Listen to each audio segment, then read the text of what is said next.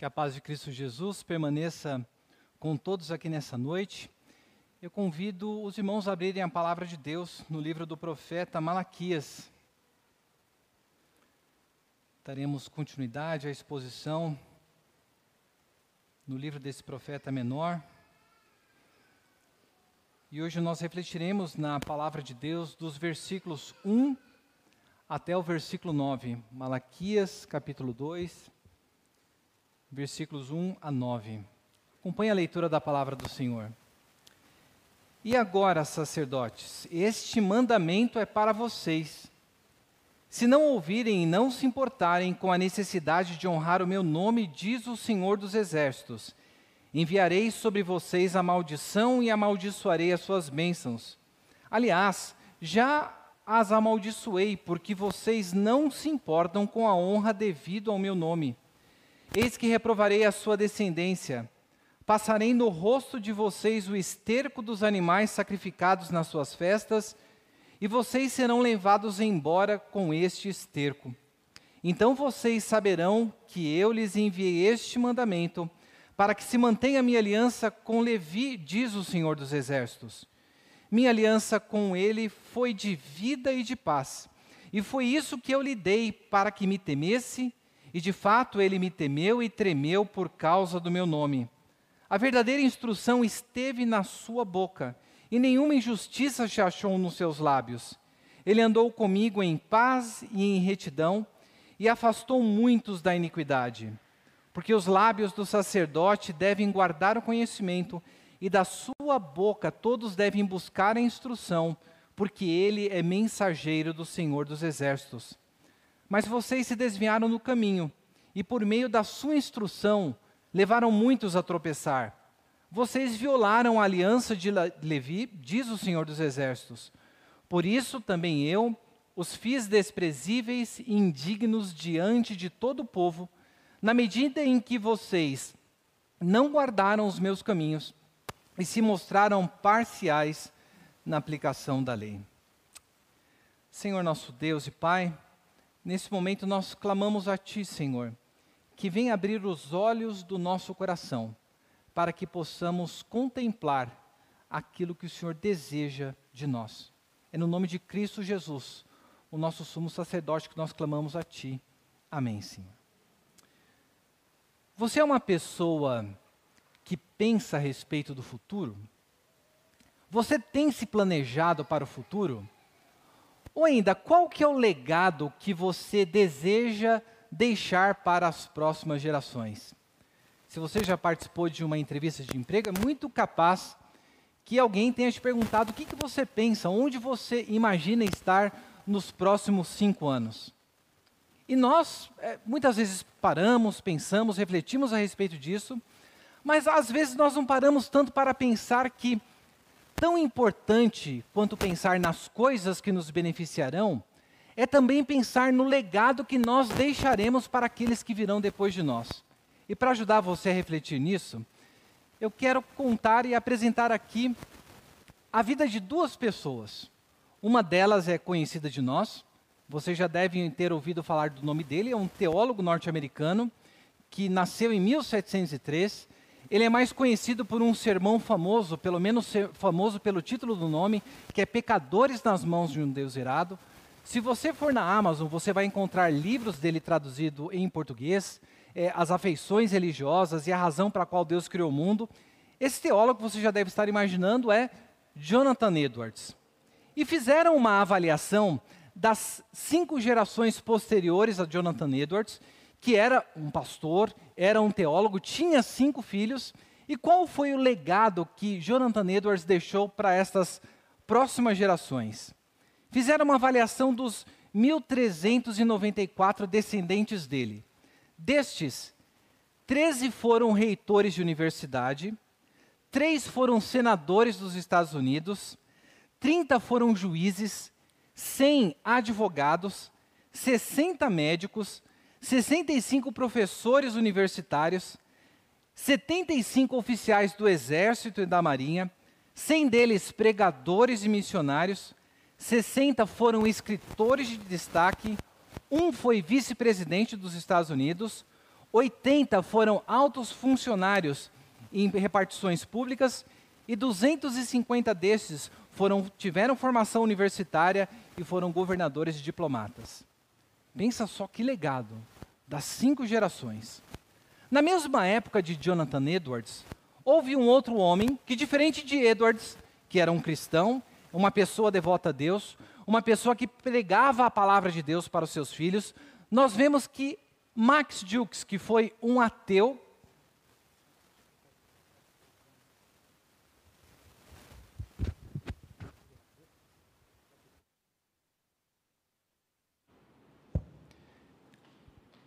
Diferente de Jonathan Edwards, Max Jukes, que era um ateu, casado com uma mulher ímpia, que também teve seus filhos, fizeram uma avaliação dos 540 descendentes que foram as cinco próximas gerações depois dele. 310 destes morreram como indigentes, sendo que 200 viveram de esmolas e asilo instituição de caridade. 150 dessas próximas cinco gerações foram criminosos. 76 foram condenados a pelo menos 13 anos de prisão, sete foram assassinos e 60 entre ladrões e assaltantes. 18 deles viveram a custas de mulher de bordéis, 100 eram bêbados contumazes, dois foram considerados loucos furiosos, 20 deles aprenderam profissões, sendo que 10 desses foram no período em que eles se encontravam na prisão. Agora, sobre as mulheres. Mais da metade das mulheres foram prostitutas e 60 delas morreram de sífilis ou infectaram pessoas. Ao computar o quanto que estes 540 descendentes custaram para o Estado, eles avaliaram que eles custaram para os Estados Unidos cerca de 1 milhão e 308 mil dólares. Agora, compare estas cinco gerações, de um lado, de uma pessoa piedosa, Jonathan Edwards, e do outro lado, este ateu, que se colocava muitas vezes contra e de maneira efusiva contra aquilo que Jonathan Edwards estava colocando. Quando nós olhamos para essas duas histórias, o que nós podemos perceber é que a maneira como nós vivemos a nossa vida durante a nossa existência, ela trará um impacto não apenas para os nossos filhos, mas para cinco gerações adiante. Você já parou para pensar que a maneira como você está vivendo hoje trará um impacto que vai para além dos seus filhos, para além dos seus próprios netos? E quando a gente para para pensar nisso daí, nós devemos refletir sobre qual que é o impacto que nós deixaremos para as pessoas que estão ao nosso lado. Qual é o legado que nós desejamos deixar para as pessoas que são direta ou indiretamente influenciadas pela nossa vida? E diante desta realidade, e diante dessa preocupação que nós devemos ter com isso, eu quero refletir com os irmãos a respeito da seriedade do sacerdócio cristão. Nós vamos refletir sobre a seriedade do sacerdócio cristão, observando em duas partes aqui presentes no nosso texto. E talvez você, quando tenha lido isso daqui, você deve ter pensado, ou quando você estava lendo em casa, hoje é o dia que o reverendo Luiz, o reverendo Wellington, o reverendo Wilson e o Cleito vão receber uma lambada da palavra de Deus, né?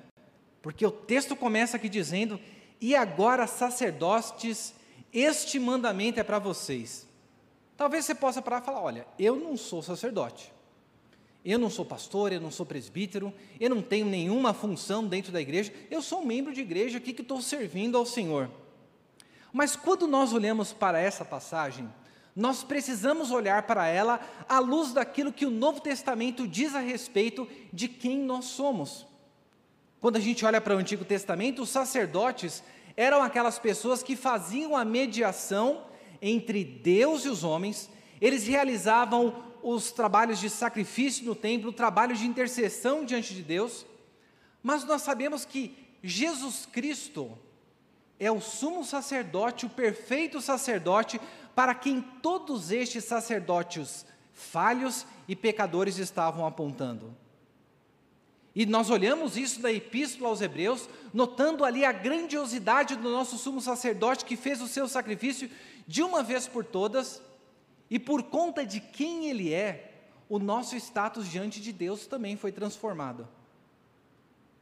Se você acha que você não é um sacerdote, você, homem e mulher, olhe depois na sua casa, na Epístola de Pedro, em 1 Pedro, que nós estamos expondo, no capítulo 2, no versículo 5, você vai notar ali que Pedro vai falar a respeito de nós como um sacerdócio santo, dizendo: também vocês, como pedras que vivem, são edificados casa espiritual. Olha para quê? Para serem sacerdócio santo, a fim de oferecerem sacrifícios espirituais a Deus por meio de Jesus Cristo. A palavra de Deus está dizendo que você, homem, mulher, criança, adolescente, você é um sacerdócio, faz parte de um sacerdócio santo. E você é alguém que oferece sacrifícios espirituais a Deus por meio de Jesus Cristo. Se você for para o último livro da Bíblia, o livro do Apocalipse, você verá lá no capítulo 5 aquela visão de um cordeiro, e nós vemos que os 24 anciões que estão nos céus e os seres viventes, eles diante do cordeiro, eles chegam e entoam um coro ao cordeiro, dizendo o seguinte: Digno és de pegar, de pegar o livro e de quebrar os selos, porque foste morto, e com teu sangue compraste para Deus os que procedem de toda tribo, língua, povo e nação, e para o nosso Deus os constituístes reino de sacerdotes, e eles reinarão sobre a terra. A palavra de Deus está dizendo a respeito de nós que nós somos um reino de sacerdotes. Ela está dizendo que nós fazemos parte de um sacerdócio real. E na mesma epístola de Pedro, nós vemos ali que nós somos uma geração eleita, um sacerdócio real, nação santa, povo de propriedade exclusiva de Deus, a fim de proclamar as virtudes daquele que nos chamou das trevas para a sua maravilhosa luz. Diante desta realidade, daquilo que a palavra de Deus, ela fala a respeito de nós e nos apresenta como sacerdócio real diante da presença do Senhor, essa passagem aqui não é algo que serve apenas para os ministros do Evangelho, não é algo que serve apenas para aqueles que estão no ministério de ensino dentro da casa de Deus, mas para todo aquele que foi unido a Cristo Jesus. Então, diante desta realidade, diante da transformação que nós passamos por termos sido unidos a Cristo Jesus e sermos esse sacerdócio, nós precisamos refletir que a palavra de Deus está dizendo que eu e você somos pessoas que faremos de maneira direta ou indireta uma mediação entre essas pessoas, quer sejam cristãs ou não cristãs, diante do nosso Deus. Uma das doutrinas que foi clamada no período da reforma foi a do sacerdócio universal de todo crente.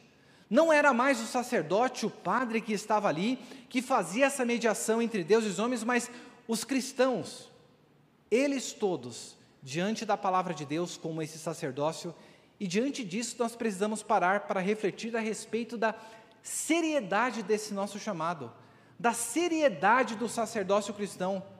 E a primeira coisa que nós veremos aqui neste texto da palavra de Deus é que eu e você, nós precisamos levar muito a sério este sacerdócio, esse sacerdócio santo que nos foi dado, porque a palavra de Deus nos mostrará nesses versículos que o nosso Deus, ele condena um sacerdócio que despreza o seu nome.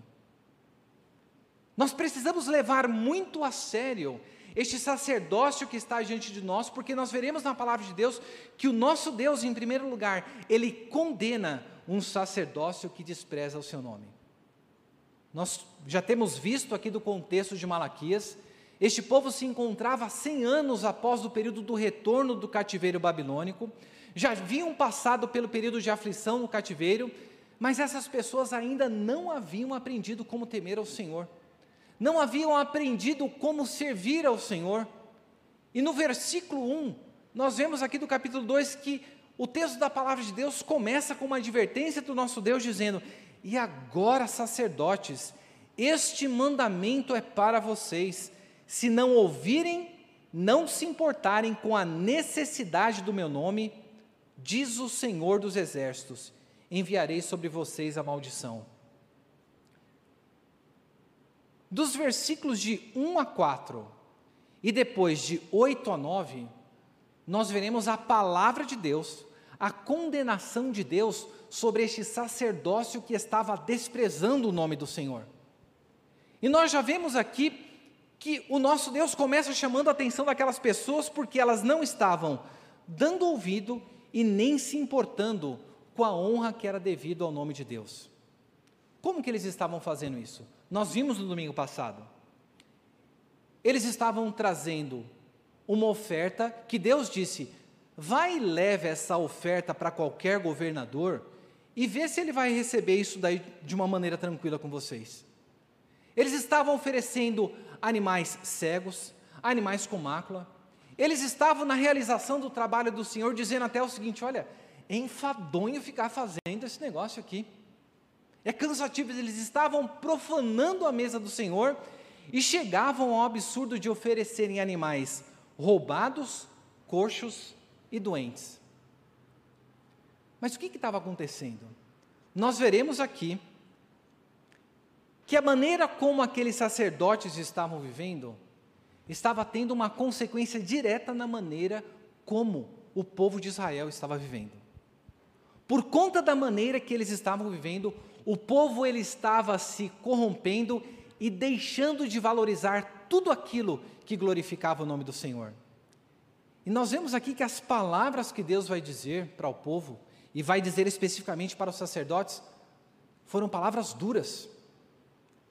Mas lembre-se, antes de Deus dar a sua condenação, nós vemos que no início, no capítulo 1, ele falou: Olha, eu sempre amei vocês, eu sou um Deus de amor.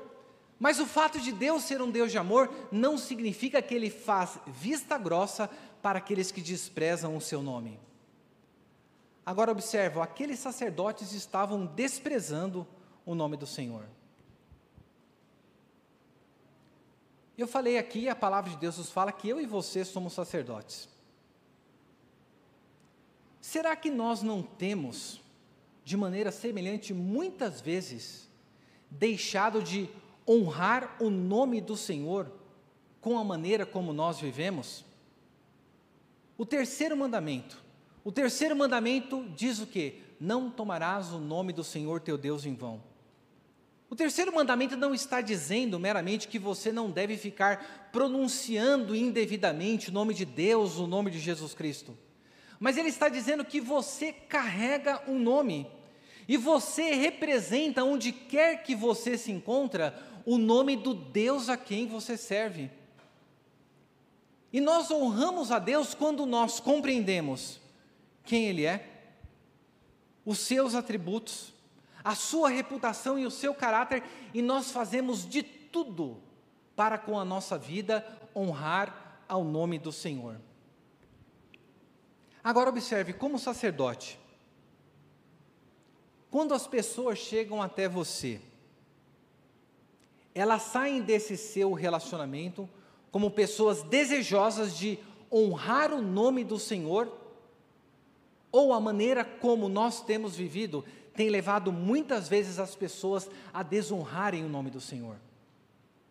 Porque a palavra de Deus, ela vem aqui nos mostrar que o nosso Deus, ele se importa demais com a maneira como nós lidamos com o seu nome.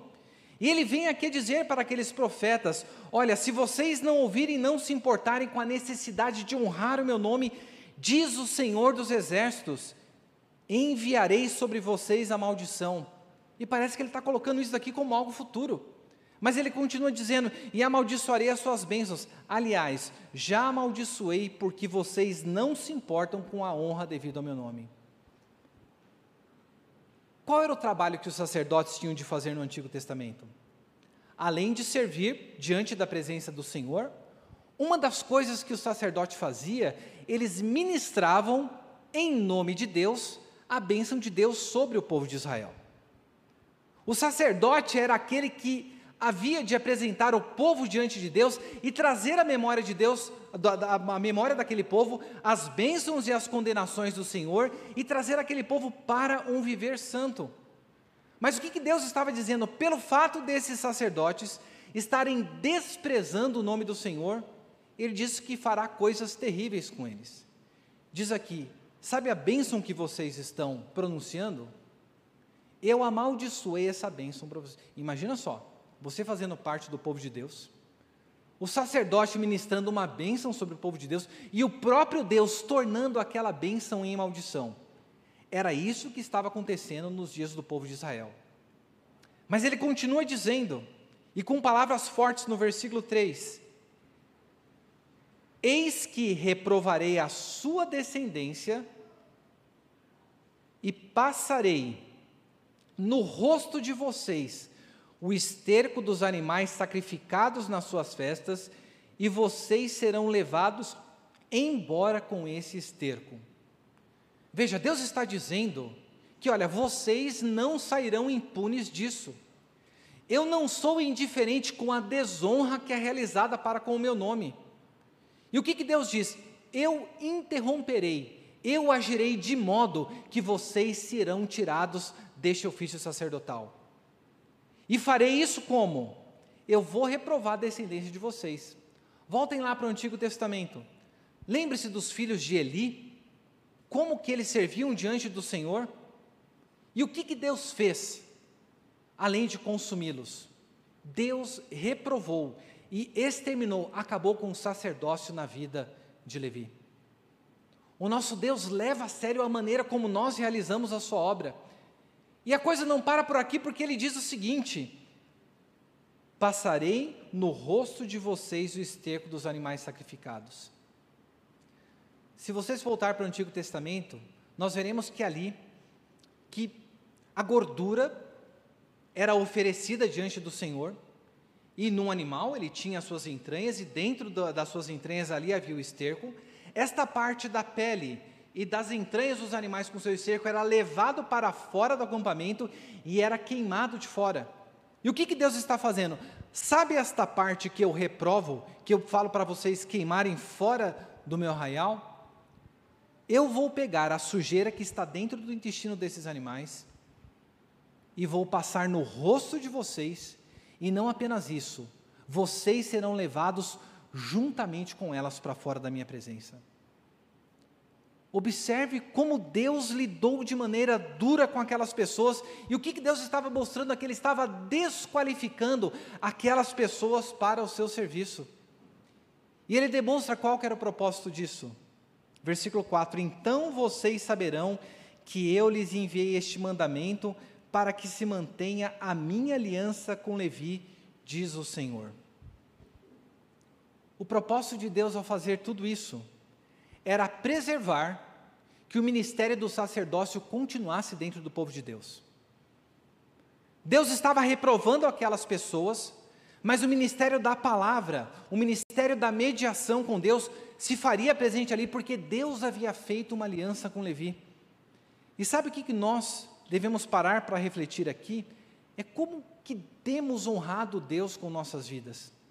Como que dentro dos nossos lares, como sacerdotes, homens e mulheres, como que nós temos feito a mediação do nosso Deus, da Sua palavra, com aqueles que estão ao nosso redor? Porque a palavra de Deus está mostrando aqui que nós não podemos esperar sermos honrados por Deus se nós vivermos uma vida que desonra o Seu nome. Porque Deus desqualificou aquelas pessoas. E nós precisamos parar de pensar, mas como que essas pessoas estavam fazendo isso? E como que eu posso muitas vezes estar vivendo a vida de um sacerdócio reprovável, condenado pelo Senhor, por não estar honrando a Deus. Acompanhe no versículo 8 que a palavra de Deus diz. Há quatro maneiras, pelo menos, que nós vemos aqui, que essas pessoas, esses sacerdotes, eles estavam desonrando o nome de Deus. Versículo 8: Mas vocês se desviaram do caminho, e por meio da instrução levaram muitos a tropeçar. Primeira coisa que Malaquias está apontando através de Deus, como que aquelas pessoas estavam desonrando o nome do Senhor, a primeira coisa que elas fizeram, elas desobedeceram a Deus. Aqueles sacerdotes desobedeceram a Deus e fizeram isso como? Desviaram-se do caminho. Os sacerdotes deveriam levar o povo a uma vida de santidade, mas eles eram aqueles que estavam corrompendo a própria maneira do culto ao Senhor ser realizado. Eles eram aqueles que estavam trazendo oferta imperfeita diante da presença do Senhor. E o erro na nossa vida, como na vida desses homens, começa quando nós ignoramos a instrução que o Senhor nos tem dado na Sua palavra, quando nós nos desviamos do caminho que nós somos colocados. A palavra de Deus nos diz que de antemão Deus preparou para nós caminhos de boas obras para que nós trilhássemos neles. Mas nós podemos ignorar esse caminho e viver um caminho que desonra o nome do Senhor. E nós, se você deseja viver um sacerdócio infiel, um sacerdócio desqualificado, e eu espero que você não viva, a primeira coisa que você tem que notar aqui é que todo erro começa pelo desvio do caminho do Senhor, todo erro começa com a desobediência àquilo que o Senhor ordena na Sua palavra. Mas sabe qual é o problema com o erro que nós cometemos? É que ele não para na gente. Lembre-se lá da vida das duas pessoas, de Jonathan, Jonathan Edwards e do outro ateu que foi apresentado. Observe a diferença do legado da vida de um para o outro. Olha na vida do outro como metade, pelo menos, das mulheres que foram criadas sob a influência deste homem nas cinco gerações subsequentes, nós vemos que elas viveram uma vida de devassidão moral. O grande problema é que o nosso erro não para conosco, porque a palavra de Deus diz: mas vocês se desviaram do caminho e, por meio da sua instrução, levaram muitos a tropeçar. Sabe qual que é a segunda maneira pela qual nós muitas vezes exercemos um sacerdócio que é reprovável? Quando, por meio daquilo que nós falamos e que nós agimos, nós desviamos outras pessoas. Ao invés de servir de pessoas que edificam, nós servimos de pedra de tropeço para a vida de outras pessoas. Jesus Cristo, uma vez falando sobre isso, ele disse o seguinte: Olha, quem fizer a tropeçar um desses pequeninos, e ele não estava se referindo a crianças ali, ele estava se referindo primordialmente aos seus discípulos, aqueles que faziam parte do seu reino. Ele diz: Olha, se você tropeçar, seria melhor que você tivesse uma pedra pendurada sobre o seu pescoço e que você fosse lançado ao fundo do mar.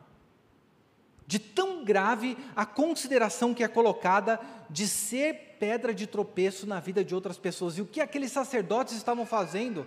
Eles estavam servindo de pedra de tropeço e, através da instrução dele, ao invés de levar a edificação, estavam levando muitos a tropeçar. A maneira como nós vivemos, ela tem um impacto direto sobre a vida das pessoas que estão ao nosso redor. E nós vemos que aqueles sacerdotes, a palavra de Deus nos diz: vocês violaram a aliança de Levi, diz o Senhor dos Exércitos. Por isso eu também os fiz desprezíveis e indignos diante do povo. Eles desobedeceram a Deus, eles desviaram outras pessoas servindo de tropeço, eles violaram a aliança e o que Deus estava dizendo, olha, vocês agiram de tal forma que o que vocês fizeram é algo irreparável. E por conta disso ser irreparável, sabe o que eu vou fazer? Eu vou desprezar vocês diante de todo o povo. Os fiz desprezíveis, indignos diante de todo o povo, na medida em que vocês não guardaram os meus caminhos e se mostraram parciais na aplicação da lei como se não bastasse a violação, como se não bastasse o tropeço, como se não bastasse a desobediência, aquelas pessoas, elas estavam demonstrando parcialidade na maneira como eles aplicavam a lei. Agora observe só, a nossa desobediência, ela tem a consequência de levar outros a tropeçarem. E uma das maneiras pelas quais nós podemos fazer isso daí é deixando de ensinar aquilo que é verdadeiro e demonstrando parcialidade na aplicação da palavra de Deus. Quantas vezes, na maneira como nós lidamos com aqueles que estão dentro da nossa casa, ao invés de nós lidarmos de maneira séria com o pecado, o, qual que é a nossa tendência quando os nossos familiares erram? A nossa tendência é a de passar a mão, é a de proteger. E muitas vezes, ao fazermos isso, nós estamos sendo parciais na aplicação da lei de Deus, e nós vemos aqui a receita para um sacerdócio reprovado diante da presença do Senhor. É um sacerdócio de desobediência, de tropeço, de violação da aliança e de parcialidade na aplicação da palavra de Deus. Quando nós olhamos para a história do povo de Israel, Malaquias é o último livro que nós temos aqui do Antigo Testamento. Quanto tempo depois Deus voltou a falar com o povo? Não foi apenas um ano que o povo ficou sem um sacerdócio, sem oferecer sacrifícios, sem a palavra de Deus ser ministrada ao povo.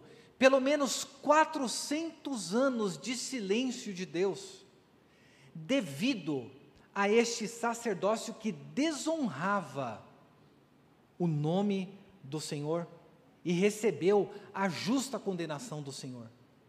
Somente depois, quando Zacarias estava servindo no templo, que nós vemos ali que o anjo do Senhor aparece e dá a mensagem que João Batista viria, aquele que prepararia o caminho para o Senhor. Qual é o legado que você deseja deixar para gerações futuras?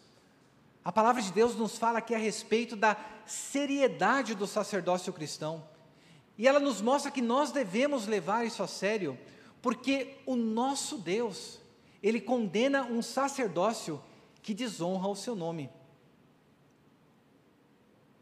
Mas esse trecho da palavra de Deus não nos deixa unicamente com uma palavra de condenação. Mas ele vem aqui a nos trazer também que eu e você deveremos valorizar, deveremos levar a sério esse sacerdócio, não apenas pela condenação do nosso Deus, não apenas pelo medo de sofrermos dano, de sermos desqualificados e desonrados por Deus.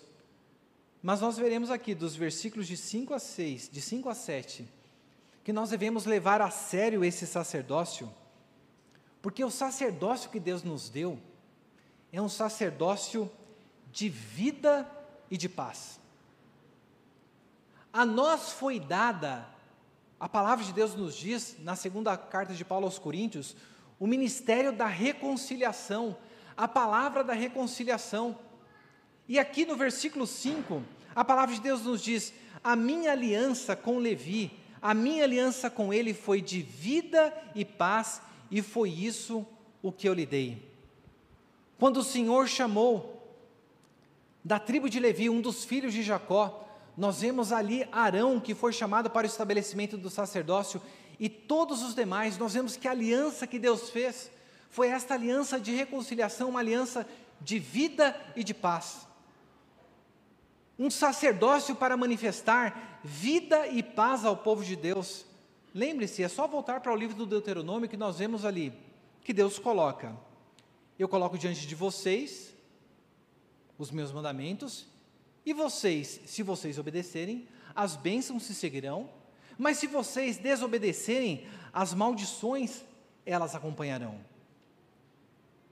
E quando nós paramos para observar isso, Deus ele nos colocou no mundo para ministrarmos vida e paz onde há morte e onde há ódio.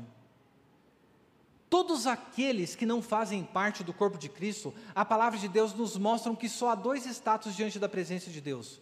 Ou você é uma pessoa que está viva, ou você é uma pessoa que está morta nos seus delitos e pecados. Ou você é uma pessoa que está numa relação de paz com Deus, ou você é uma pessoa que é considerada como alguém que está numa relação de ira para com Deus. Deus está irado para com você. Mas o ministério que nós temos, o sacerdócio que Deus colocou sobre nossas mãos, é um sacerdócio para ministrar a vida e paz para aqueles que estão mortos e para aqueles que estão atribulados no mundo perdido.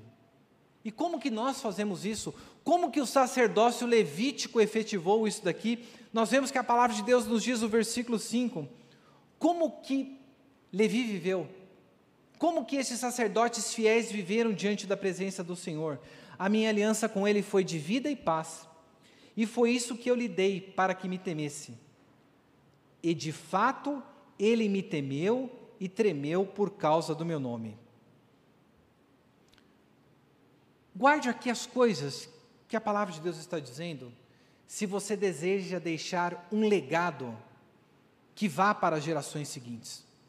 Um legado similar àquele de Jonathan Edwards para os seus mil e tantos familiares que viveram as cinco gerações após a sua morte.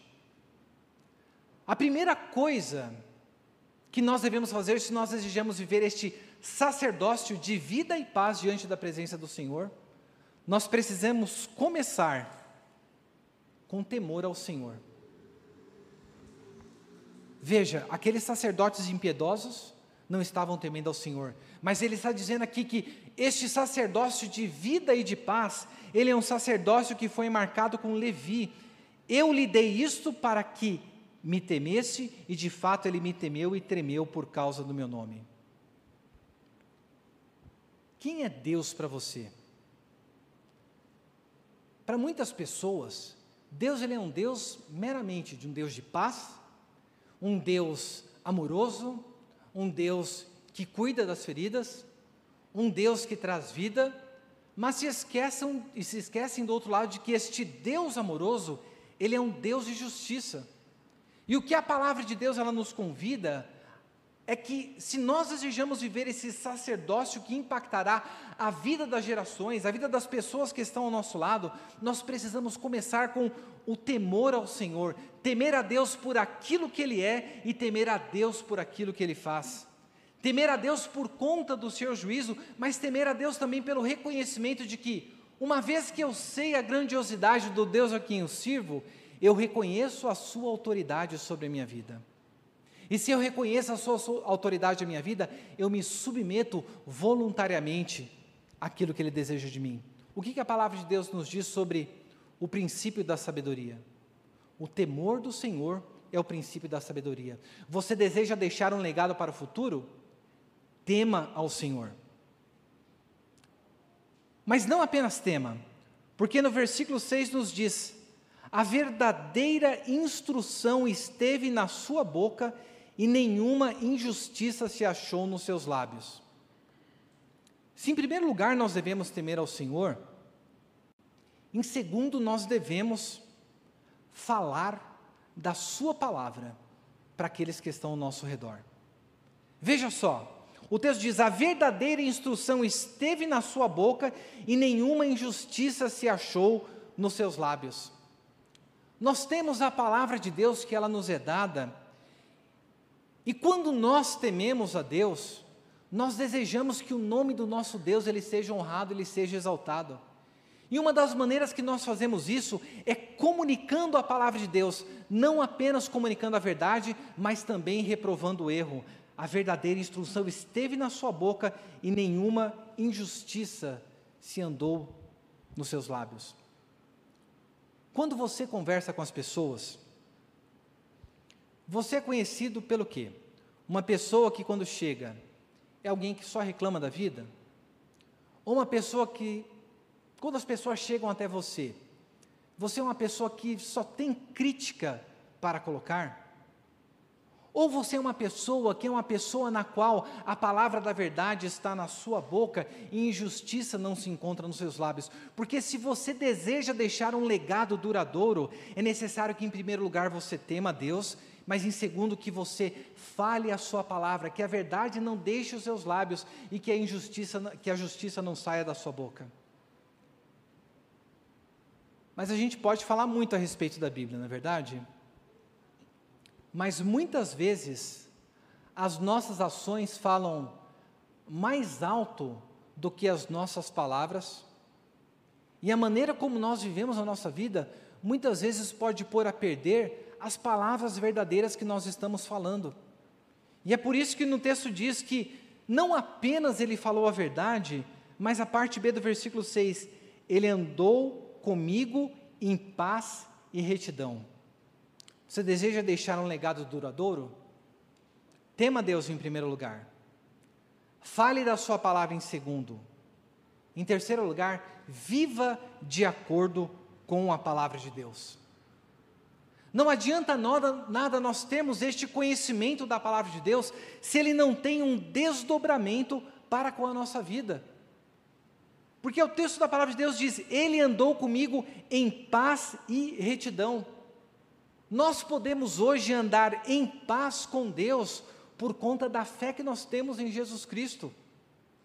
Nós podemos andar em retidão porque de antemão Deus preparou para nós caminhos de boas obras para que nós trilhássemos dele, mas nós precisamos trilhar nesse caminho. Nós precisamos viver esta vida de paz com Deus e nós precisamos ter uma vida cuja prática reflete a palavra de Deus. Você deseja deixar esse legado doadouro? Viva esta palavra. Na sequência do texto ele fala: E afastou muitos da iniquidade. Porque os lábios do sacerdote devem guardar o conhecimento, e da sua boca todos devem buscar a instrução, porque ele é mensageiro do Senhor dos exércitos. O sacerdócio fiel, um sacerdócio que teme a Deus, um sacerdócio que fala da Sua palavra, que vive de acordo com a Sua palavra, é um sacerdócio que ele se preocupa com aqueles que estão ao nosso redor. E como que nós, se nós desejamos deixar um legado duradouro para as próximas gerações, nós devemos viver? Da mesma maneira como o sacerdócio levítico e afastou muitos da iniquidade, nós devemos ser pessoas prontas a, em amor, confrontarmos os nossos irmãos, confrontarmos aquelas pessoas que ainda não conhecem o Evangelho quando nós percebemos que elas estão vivendo distantes do Senhor. É função do pastor pregar a palavra de Deus. Aqui está, nós somos mensageiro do Senhor dos exércitos. E como mensageiro do Senhor dos exércitos, no versículo fala: nós devemos guardar o conhecimento e da sua boca todos devem buscar instrução. Para o que, que as pessoas te procuram quando elas vêm conversar? As pessoas vêm até você a perguntar qual que é a sua opinião como um cristão a respeito de qualquer assunto? Ou a sua conversa, ela é indistinta da conversa de um não cristão? Quando você observa um irmão vivendo uma vida que ela não está de acordo com a palavra de Deus, o que que você faz? Você pega pesado com ele se você não gostar dele e acaba sendo parcial na palavra de Deus? Ou se você gosta dele, você deixa e fala: não, olha, com o tempo ele vai melhorar. Não, quem sabe uma outra pessoa vai falar lá com ele. Se nós desejamos ter e deixar um legado duradouro, nós devemos temer ao Senhor, falar a Sua palavra, viver de acordo com a Sua palavra, mas também ter um amor por aqueles que estão distantes do caminho do Senhor. Nós precisamos nos importar com afastar muitos da iniquidade, porque o ministério que nós recebemos é um ministério no qual os nossos lábios devem guardar o conhecimento e da sua boca todos devem buscar instrução. Mas muitas vezes nós falhamos. Muitas vezes, no nosso lar, no nosso serviço, onde quer que nós nos encontremos, nós, ao invés de honrarmos o nome do Senhor, nós desonramos o nome do Senhor. Muitas vezes, ao invés de nós nos preocuparmos de cuidar daqueles que estão ao nosso redor, nós vivemos uma vida muitas vezes reprovável diante do Senhor, mas nós devemos nos lembrar que quando isso acontecer, nós temos um sumo sacerdote. E o sumo sacerdote a quem nós servimos, ele foi aquele em que a verdadeira instrução esteve na sua boca. Se nós estamos aqui, é porque Jesus Cristo, o único que tem as palavras de vida eterna, ele nos alcançou com a sua palavra. Jesus Cristo foi aquele no qual nos seus lábios jamais injustiça alguma se encontrou. Eu e você muitas vezes podemos viver uma vida que ela não condiz com a palavra de Deus porque nós pecamos, mas em Jesus Cristo nós vemos aquele que verdadeiramente andou em paz e retidão, viveu em submissão perfeita ao Senhor. E através da sua vida, afastou muitos da iniquidade, porque da sua boca ele guardou o conhecimento, e da sua palavra os homens vinham para buscar instrução. Que Deus venha nos abençoar. Que diferente da vida daquele ateu que nós começamos na introdução desse sermão, o legado nosso possa ser um legado similar àquele de Jonathan Edwards. Que através de uma vida de fidelidade ao Senhor, uma vida de rendição ao Senhor, de fé do nosso Senhor Jesus Cristo, teve uma geração que glorificou o nome do Senhor e foi uma bênção para a sociedade. E se você deseja viver esta vida que traz um legado duradouro, uma vida abençoadora, leve a sério o sacerdócio que Deus colocou sobre a sua mão, porque, como nós vimos, o sacerdócio cristão deve ser levado a sério, porque o nosso Deus condena o sacerdócio que desonra o seu nome, mas ele deve ser valorizado também, porque o sacerdócio que nós recebemos é um sacerdócio de vida e de paz para aqueles que estão perdidos.